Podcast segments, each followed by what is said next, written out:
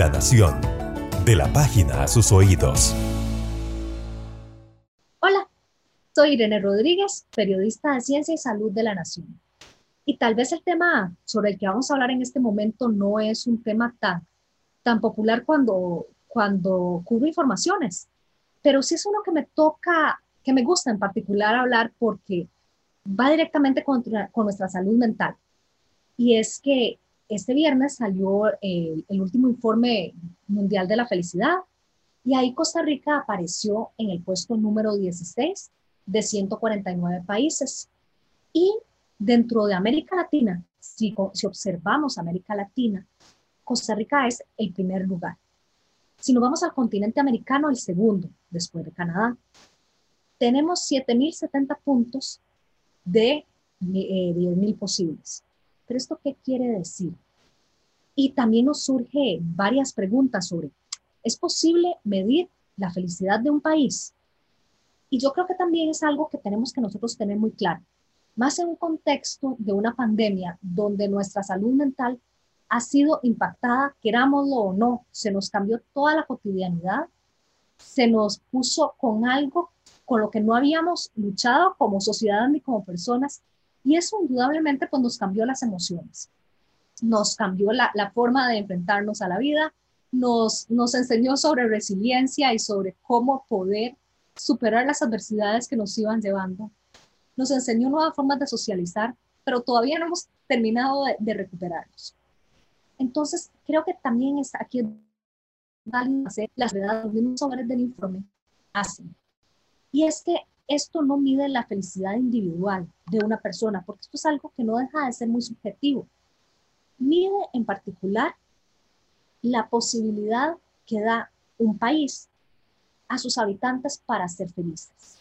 Entonces veremos que ellos se basan en indicadores que pueden decir, bueno, tal vez esto le da herramientas a la población para alcanzar su felicidad.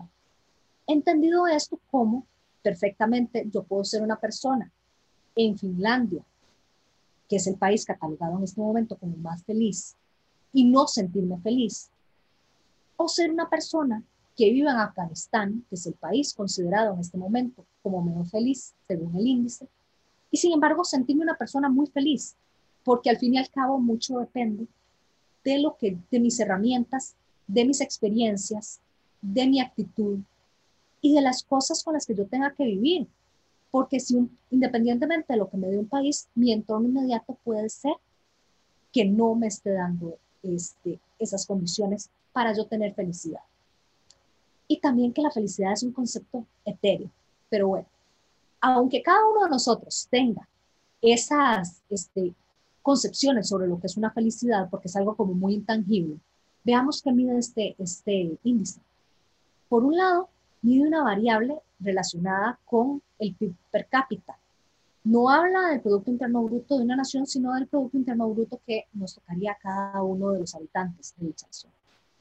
La otra cosa es que no mide esperanza de vida al nacer como tal. Mide otra cosa, eh, otro, otro valor, otro, otro indicador conocido como esperanza de vida saludable al nacer. ¿Y qué es esto? La cantidad de años que se espera que una persona vaya a vivir con calidad de vida y salud durante su, este, durante su existencia. Para poner un ejemplo, en Costa Rica la esperanza de vida al nacer está cercana a los 78 años, si tomamos en cuenta hombres y mujeres. La esperanza de vida saludable al nacer ronda los 74 años, porque siempre hay años con los que vas a vivir con alguna enfermedad, con alguna discapacidad, y no necesariamente es al final de la vida, Bien puede ser que tengas una enfermedad que te reste calidad de vida en algún momento de la vida.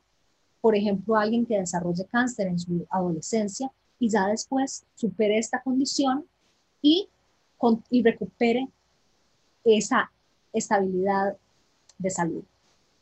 Dicho esto, hay otros, este, hay otras variables que esto mide. Y una de ellas es una encuesta realizada por la firma Gallup, en la cual se ven cosas como que tanta este, libertad siente la gente para tomar sus acciones, qué tanto se siente en, una, eh, en un país donde la generosidad aflora, cómo percibe la corrupción esta persona, si el país es un país corrupto o no lo es. Y además de eso, también qué tanta eh, felicidad tiene, cómo, cómo, cómo encuentra esa persona su satisfacción personal. Cuando se tienen todas estas variables, ellos lo comparan con un país ficticio. Los científicos crearon eh, algo llamado un país, se, inventaron que se llama distopia. Distopia o distopía es lo contrario a la utopía. La utopía se nos ha vendido como ese país este, en el que todo es bueno y en el que las personas realmente pueden alcanzar la felicidad. Ellos crearon este concepto de la distopia o distopía para poder este, emparejarlos, crear un lugar en donde más bien todo es negativo y no te da las herramientas para cultivar esa felicidad y entonces poder tener eso como parámetro. Así es como se saca. Es eso, es ver, bueno, por un lado, según la encuesta, que tanta satisfacción en general siente la persona de su vida y de su alrededor y de lo que le da al país. Y por otro lado, los indicadores que el mismo país va presentando. Eh, y así es como se estratifica y por eso es que aparecemos en el lugar número 16 a nivel mundial, número 2 en el continente americano y número 1 en América Latina. Ahora, como decía anteriormente, esto no quiere decir que esto vaya a ser lo que influye en mi felicidad, ni como persona, ni como familia, ni como grupo, porque todos este, lidiamos con diferentes cosas. Y, e incluso uno de los vacíos que se ha criticado más a los índices de felicidad es que hay muchas cosas que no toman en cuenta. Por ejemplo, la seguridad, por ejemplo, los niveles de violencia o los niveles de accidentes de tránsito, y tampoco toman en cuenta algo que es una variable trascendental para quienes este, tienen este tipo de condiciones, que son los trastornos mentales. Hay personas que desgraciadamente, sobre todo si no tienen los apoyos necesarios en salud mental y emocional, si no tienen acceso a servicios de salud y a medicamentos, pues les va a dificultar el alcanzar esta felicidad.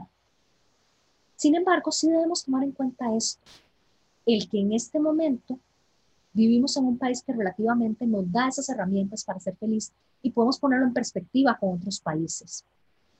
Y también comenzar a cosechar y a ver nosotros cuáles pueden ser nuestras herramientas para alcanzar esa felicidad y cuán felices nos sentimos. No es que porque ya vivamos en Costa Rica vamos a ser los más felices de América Latina, porque no. Es que tenemos tal vez más herramientas, pero sí debemos ser conscientes de que tal vez en nuestro entorno inmediato esas herramientas no sean las que pueden tener en otras partes del país. O que yo esté afrontando en mi vida personal cosas que tal vez me alejen de esa felicidad y me toque trabajar a mí por ella. Y que entonces el país debería darme esas herramientas para yo poder luchar por esa felicidad personal, tener acceso a servicios de psicología, de psiquiatría y de farmacología en caso de que yo pueda necesitar algún tipo de medicamento. Pero a la larga, este tipo de índices, más allá de medir un intangible, porque todos tenemos una definición muy diferente de lo que es la felicidad, nos hacen ver que necesitamos de los otros para también poder alcanzar esto. Y por eso hay componentes que son aplicables a toda la sociedad, por eso que por eso dentro de la encuesta se ven reflejadas cosas como la generosidad en el caso de, de, de nuestras personas inmediatas, o por qué también es tan importante para ellos medir cosas como la libertad que yo tenga para tomar decisiones o la corrupción. Y ya para ir cerrando esto, en un contexto de pandemia es un poco difícil poder medir esto porque nuestra salud mental ha tenido que luchar contra muchas variables con las que no estábamos acostumbrados porque es la primera vez que enfrentamos. Y ahí dejaban el mensaje los mismos analistas del estudio. COVID-19 se ve reflejado en este informe porque en casi todos los países las puntuaciones fueron menores al año anterior, cuando se revisaron los datos de 2019 y la pandemia no había llegado. Y es algo que también entonces le deja de tarea a todos los países esa responsabilidad de darle herramientas a sus ciudadanos para poder ser cada vez más felices. Y también nos deja de tarea a cada uno de nosotros ver, bueno, ¿cuál es el concepto de felicidad para mí? o para el grupo más inmediato con el que yo me relaciono. Y, bueno, con las herramientas que yo tengo en mi poder, ¿qué puedo ir haciendo para, para cultivar esa felicidad? Y bueno, tal vez esa es parte de la tarea que nos deja este informe. Y eso fue todo por este video. Estuvo con ustedes Irene Rodríguez. La Nación. De la página a sus oídos.